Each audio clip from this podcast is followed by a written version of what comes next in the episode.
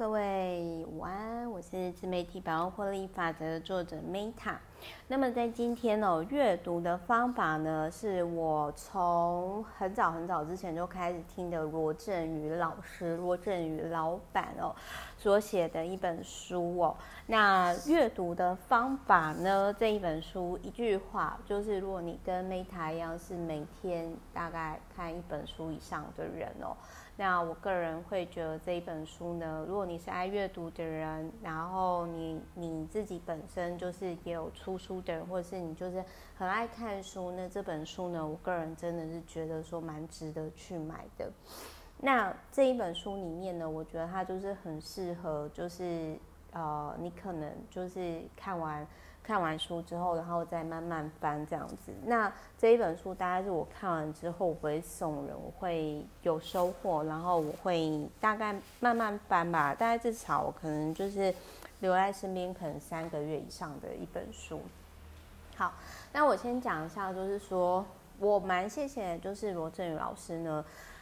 虽然我后来比较少看他的频道。有就是在罗老师他分享樊登有一集采访樊登老师之后，然后我个人就就被樊登老师圈粉了。可是我觉得就是罗振宇老师对我的艺术一观点，跟就是反正就是罗老师对我的艺术一观点啦，然后就是对我的一些人生的启蒙呢是非常非常大的。那从罗老师身上，我们也可以看到说，其实。看书，他是一个，就是我觉得是一个可以算是调养我们人生的一种习惯，就很像运动，它也是一个好的习惯。就是如果要成瘾的话，我觉得运动成瘾跟阅读成瘾都是可以考虑的选择。好，然后呢，我先讲一下，就是我。一开始艺术一观点，除了是受到罗振宇老师的启发，就是在二零二零一五年我开始做直播的时候吧。然后我那个时候就是老师，当时就是罗振宇老师，后来有一集哦，就是他他在讲富兰克林，呃，各位可以就是 YouTube 搜寻，就是罗振宇富兰克林的那一集，那一集对我来讲启蒙也很大。因为我才知道说，哦，原来富兰克林就是 那一种朋友很多，然后就是，哎，他做了很多事情，哎，好有趣哦。然后就是，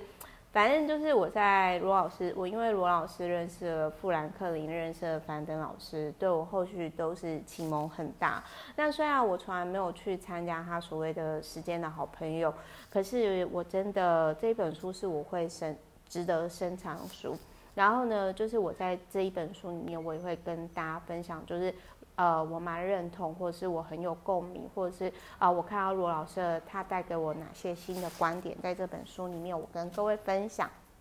那虽然说这本书呢，我并没有讲很久，可是呢，这本书我是推荐可以买的，我个人觉得可以买。然后我会跟大家分享，就是我自己的一些感想啊，比如说。啊，罗老师他在这里，他有提到说他看书的速度很快，一天至少两本，我觉得这是超强的。因为我目前的话，我大概是一天可能就一本书吧。以我目前的状态，那虽然我很想要讲说啊，毕竟罗老师，拜托，我现在才三十几耶，他大，他他至少大我大概就是十几岁以上吧。然后，所以我虽然很想这样讲，但是我还是觉得说，嗯，这是我可以参考一个指标。虽然说，我觉得我大概每天看一本书，这样就好了。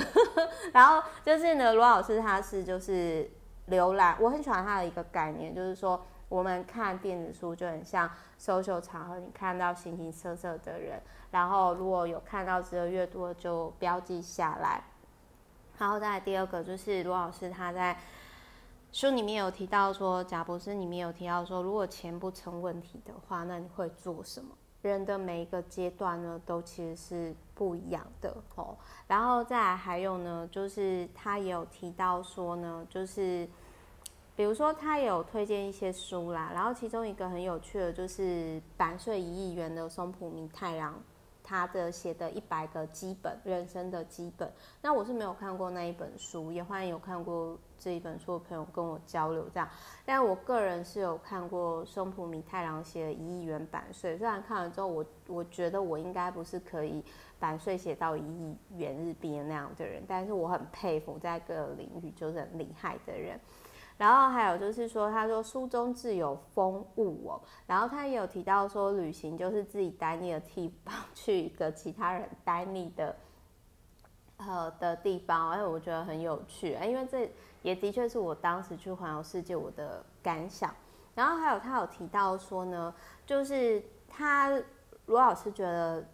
就是希特勒是一个战争疯子，但是后来就是他有提到说，疯子其实是被一群自以为精明的人惯出来的。那我想要说的是，其实各位知道吗？希特勒他以前是很想要成为艺术家的人，只是他在那个年代就是像出书或者是呃，就是得奖还是什么都没有像现在这么的 open 流动性那么高啦。所以，我有时候我不禁会想哦，如果说希特勒在当时在艺术领域有获得满足，那这个世界是否就会和平了一些呢？然后我也是在这本书里面看到，就是他有提到说，鲁迅老师其实在文人圈里树敌很多，然后我心里偶尔是想说啊，拜托，我们有时候什么都没有做，我们也不是文人，就被就被文人瞧不起，好不好？就是这也是我经历过事情，然后也是。我之前有另外一个旅游作家，他也有遇到事情，但是我在看到鲁迅老师有骂过那个梅兰芳，呃，才知道说，哎、其实文人不止相亲哦，文人还很有事，你知道吗？就是就是有时候你没有得罪他，他就是看看你不起啊。我我个人真的是觉得说，嗯。你已经是一个不是生产的文人了，你应该要做的是做一些对社会有意义的事情，好吗？OK，其实文人呐、文人跟那个什么，就是以前不是有说什么士农工商嘛，但我。反而是觉得说，是因为以前的呃那种阶级制度，他们为了要好统御，因为他们知道创业家商人很难搞，所以才故意故意把商人阶级放那么低。那这个是另外一件事情了，有机会了我们再讲。然后他还有提到一件事情，就是说白俄罗斯里面的亚利萨维奇曾经有提到说，人的面孔是靠长年累月塑造而成的，而面孔会慢慢显现出灵魂。那我想要说的是呢，相由心生啊，特别是四十岁以后。还有他还有提到说，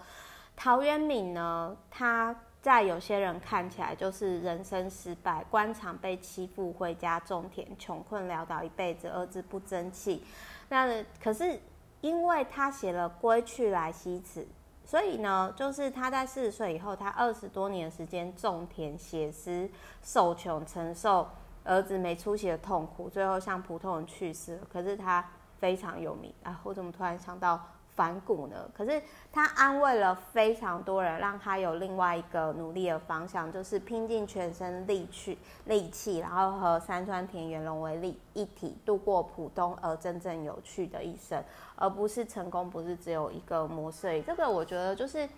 陶渊明，就是很早之前走在热火的这个这个模板的的大学长吧，所以。这一本书里面，他有提到说，爱阅读有两两条路，一种就是你把知识内化之后，提升自己的竞争力；另外一个呢，是透过就是历史前人走在比你前面的人，然后把自己融入更大共同体，找到同盟军，获得力量。那我个人的解读就是说，你可以在不同的世界呢，交不同的朋友，然后比如说我们看到陶渊明，就可以知道说。强有很多种，不是只有主流价值观的那一种。然后，如果你现在呢有时间呢看山看海、游山玩水，这样也很好啊。你有更多的时间可以跟自己约会、好相处、好生活，不是吗？陶渊明走在我们的前面，对不对？那还有呢，他我觉得这一本书有提供给我一个新的启发，就是因为以前我遇到人家赞美我的时候，我都会有一种，就是我就会觉得说哦，不要捧杀。但是我现在就是，我从这本书身上我学到，就是我可以回答他说啊，谢谢你注意到我的某个优点，我觉得你某一个点也真的是非常可爱的一件事情的。但他还有一件事情，他有提到说，写书是非常考验创造力的工作，就很像说我那时候在玩财富流沙盘，我印象很深刻，就是你要成为一个国际性的畅销作家，你不用花很多钱，但是你的体力呢，你要耗费一百二十个体力，非常难，一般获得体力要十点就已经很难了，然后再来呢。我也很认同，一本好书就是一次的展览。那我不知道大家有没有常去看展览？我觉得展览是一个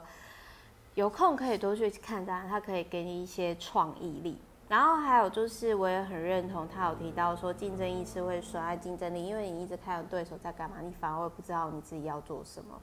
然后我也很谢谢，就是这一本书里面让我去知道说，深深圳的三和。大神，什么叫三和呢？就是他们每天做日结的工作，然后有钱就去网咖，没钱就是睡大街。嗯，有些人可能就觉得说他没出息，他混吃等死。但是我个人是觉得说，这些人在除了工厂生活枯燥乏味的生活之外，可是他们四十元人民币就是两百块台币就可以过一天吃两顿面。喝水，然后加上就是一个十五元人民币的床位，还可以买彩券，所以他会觉得说这是一个又温柔又残酷的我。所以就是我每次啊，我都会想到我某一任二代的前男友，就是他就讲说，每逢你想要批评，就是他就会说。很多人穷就是因为不努力，然后我那时候心里又翻白眼啊！你去外面找，就是大家只会付你二十二 k 吧？谁会你现在过那么爽？那是因为你爸是老板，好不好？谁要谁要付钱给你每个月超过十万以上，请你这就是废二代啊！就是心里会 OS。虽然反正我如果再遇到我那个二代前男友，我一定会送给他一句话，然后这个也是《大亨小传》里面。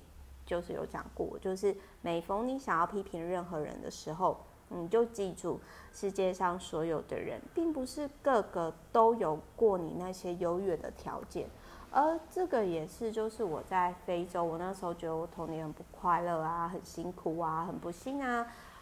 唉，结果我后来不是，结果我后来我就发现到说，嗯，就是。哎、欸，我我在撒哈拉沙漠看到那五岁的童工啊，每天要工作十小时以上，然后长得又很矮，然后为了多几块美金小费，然后在那边耍小聪明，然后就是会三国语言，我就突然间觉得我好像没什么好 murmur，我已经拥有很多了。然后他还有提到说，不要上那些吃喝玩乐的书，就玩物丧志的当。就很像说，其实我都会跟大家讲说，我会当初会去环游世界，真的不是很爽，而是因为